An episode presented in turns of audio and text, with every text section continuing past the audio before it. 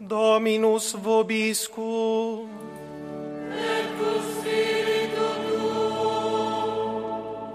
Lectio Sancti Evangelii secundum Matteum.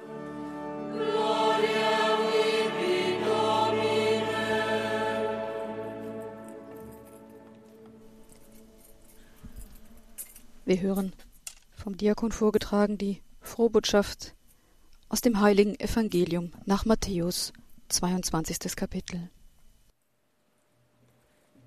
In quel tempo i farisei, avendo udito che Gesù aveva chiuso la bocca ai Sadducei, in jener Zeit, als die Pharisäer hörten, dass Jesus die Sadduzäer zum Schweigen gebracht hatte, kamen sie am selben Ort zusammen. Einer von ihnen, ein Gesetzeslehrer, wollte ihn versuchen und fragte ihn, Meister, welches Gebot im Gesetz ist das wichtigste? Er antwortete ihm, Du sollst den Herrn, deinen Gott, lieben, mit ganzem Herzen, mit ganzer Seele und mit deinem ganzen Denken. Das ist das wichtigste und erste Gebot. Ebenso wichtig ist das zweite. Du sollst deinen Nächsten lieben wie dich selbst. An diesen beiden Geboten hängt das ganze Gesetz und die Propheten. Da questi due comandamenti dipendono tutta la legge e i profeti. Verbum Domini.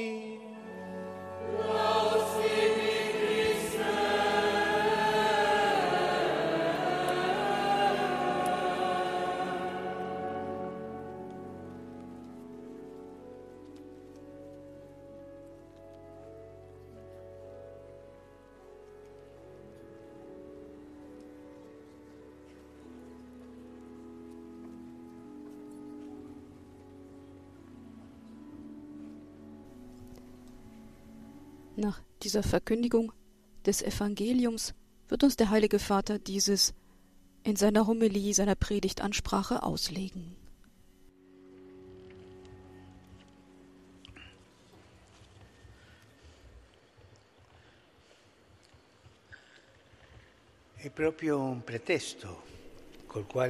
Es ist ein Vorwand, mit dem dieser Gesetzeslehrer zu Jesus kommt nur um ihn auf die Probe zu stellen. Doch seine Frage ist wichtig und stets aktuell. Sie bahnt sich immer wieder den Weg in unsere Herzen und ins Leben der Kirche. Welches Gebot im Gesetz ist das Wichtigste? Auch wir, die wir in den lebendigen Strom der Tradition eingetaucht sind, fragen uns, was ist das Wichtigste? Was ist die treibende Mitte? Worauf kommt es am meisten an? So sehr, dass es das allem zugrunde liegende Prinzip ist? Die Antwort Jesu ist eindeutig. Du sollst den Herrn, deinen Gott, lieben mit ganzem Herzen, mit ganzer Seele und mit deinem ganzen Denken. Das ist das wichtigste und erste Gebot. Ebenso wichtig ist das zweite. Du sollst deinen Nächsten lieben wie dich selbst. Liebe Kardinäle, liebe Mitbrüder im Bischofs- und Priesteramt, Ordensmänner und Frauen, Schwestern und Brüder, am Ende dieses Wegabschnitts, den wir zurückgelegt haben, ist es wichtig, auf das Prinzip und Fundament zu schauen, von dem aus alles beginnt und wieder neu beginnt. Lieben. Gott mit dem ganzen Leben zu lieben und den Nächsten zu lieben wie sich selbst. Nicht unsere Strategien, nicht menschliches Kalkül, nicht die Moden der Welt, sondern Gott und den Nächsten lieben. Das ist die Mitte von allem. Aber wie können wir diesen Impuls der Liebe umsetzen? Ich schlage euch zwei Verben vor, zwei Bewegungen des Herzens, über die ich gerne nachdenken möchte anbeten und dienen. Gott lieben, das tut man mit der Anbetung und mit dem Dienst. Das erste Verb anbeten. Lieben ist anbeten. Die Anbetung ist die erste Antwort, die wir auf die ungeschuldete und erstaunliche Liebe Gottes geben können. Das Staunen des, der Anbetung ist essentiell in der Kirche und das haben wir in diesem Moment verloren. Wir haben die Gewohnheit der Ge Anbetung verloren.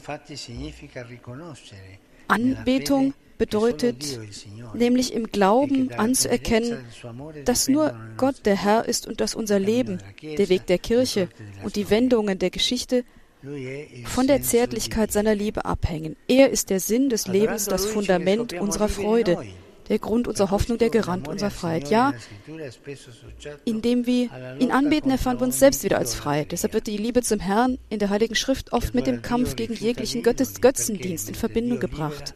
Diejenigen, die Gott anbeten, lehnen die Götzen ab, denn während Gott befreit, machen die Götzen zu Sklaven. Sie täuschen uns und erfüllen nie, was sie versprechen, denn sie sind Machwerk von Menschenhand. Die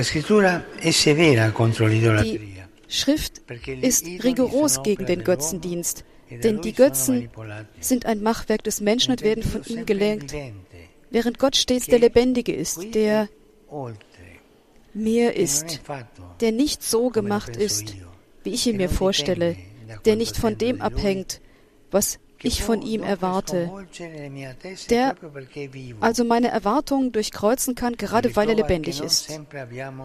Die Bestätigung dafür, dass wir nicht immer die richtige Vorstellung von Gott haben, ist, dass wir manchmal enttäuscht sind. Ich habe dies erwartet, ich habe mir vorgestellt, dass Gott sich so verhalten würde, aber ich habe mich geirrt. Auf diese Weise begeben wir uns wieder auf den Weg des Götzendienstes, wenn wir wollen, dass der Herr nach dem Bild handelt, das wir uns von ihm gemacht haben. Und das ist ein Risiko, das immer besteht, dass wir meinen, wir könnten Gott kontrollieren und seine Liebe in unsere Schemata zwängen.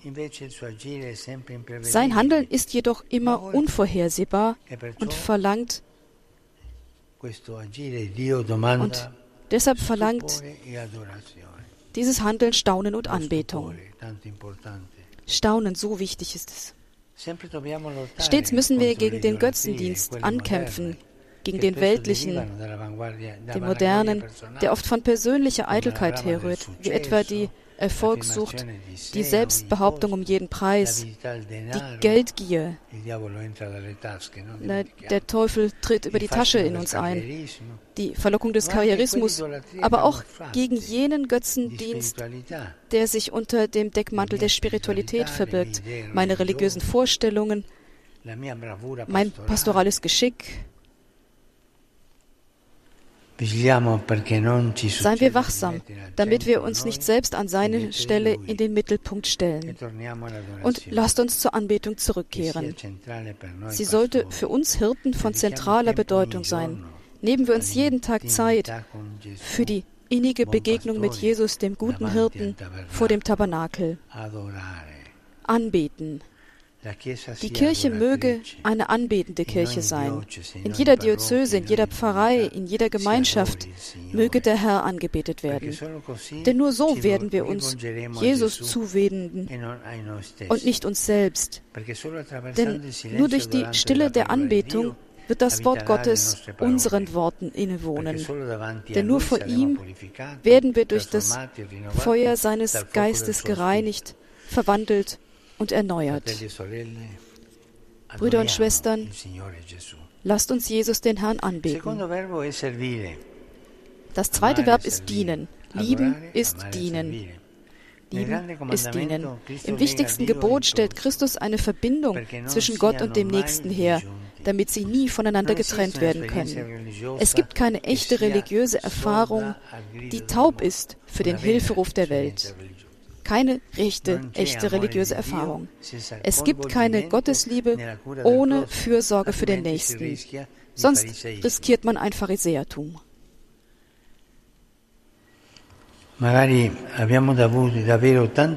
Vielleicht haben wir wirklich viele schöne Ideen, mit denen wir die Kirche reformieren wollen, aber denken wir daran, Gott anzubeten und die Brüder und Schwestern mit seiner Liebe zu lieben, das ist die große und immerwährende Reform.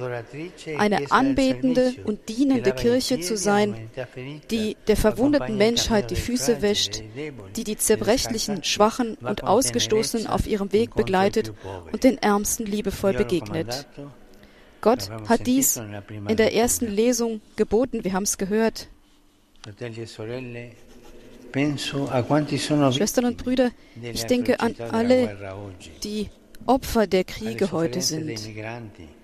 Die Opfer der Gräuel des Krieges, an die Leiden der Migranten, an den verborgenen Schmerz derer, die in Einsamkeit und Armut leben, an diejenigen, die von den Lasten des Lebens erdrückt werden, an diejenigen, die keine Tränen mehr haben, an diejenigen, die keine Stimme haben.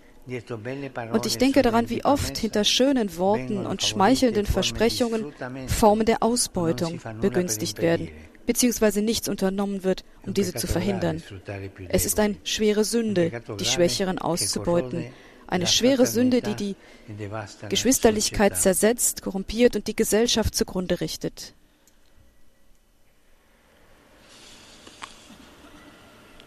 Wir, die Jünger Jesu, wollen einen anderen Sauerteig in die Welt bringen, den des Evangeliums.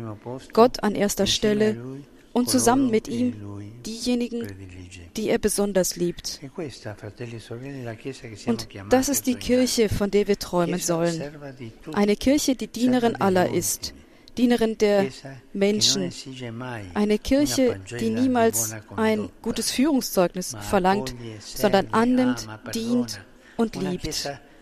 Eine Kirche mit offenen Türen, die ein Hafen der Barmherzigkeit ist. Der barmherzige Mensch, sagt Johannes Chrysostomus, ist ein Hafen für die Bedürftigen.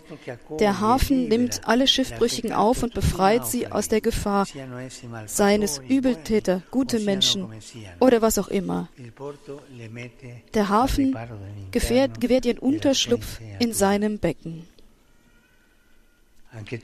Wenn du also an Land einen Menschen siehst, der den Schiffbruch der Armut erlitten hat, dann verurteile ihn nicht und verlange keine Rechenschaft über sein Verhalten, sondern befreie ihn aus seinem Unglück.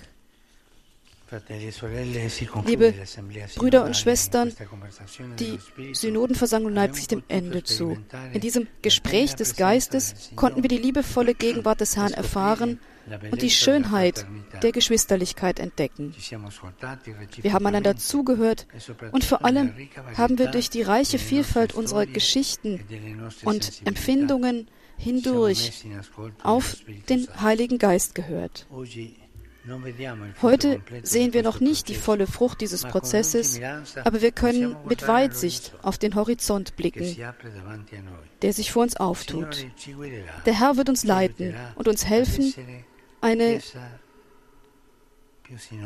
eine synodalere und missionarischere Kirche zu sein, die Gott anbetet und den Frauen und Männern unserer Zeit dient und hinausgeht, um allen die tröstliche Freude des Evangeliums zu bringen.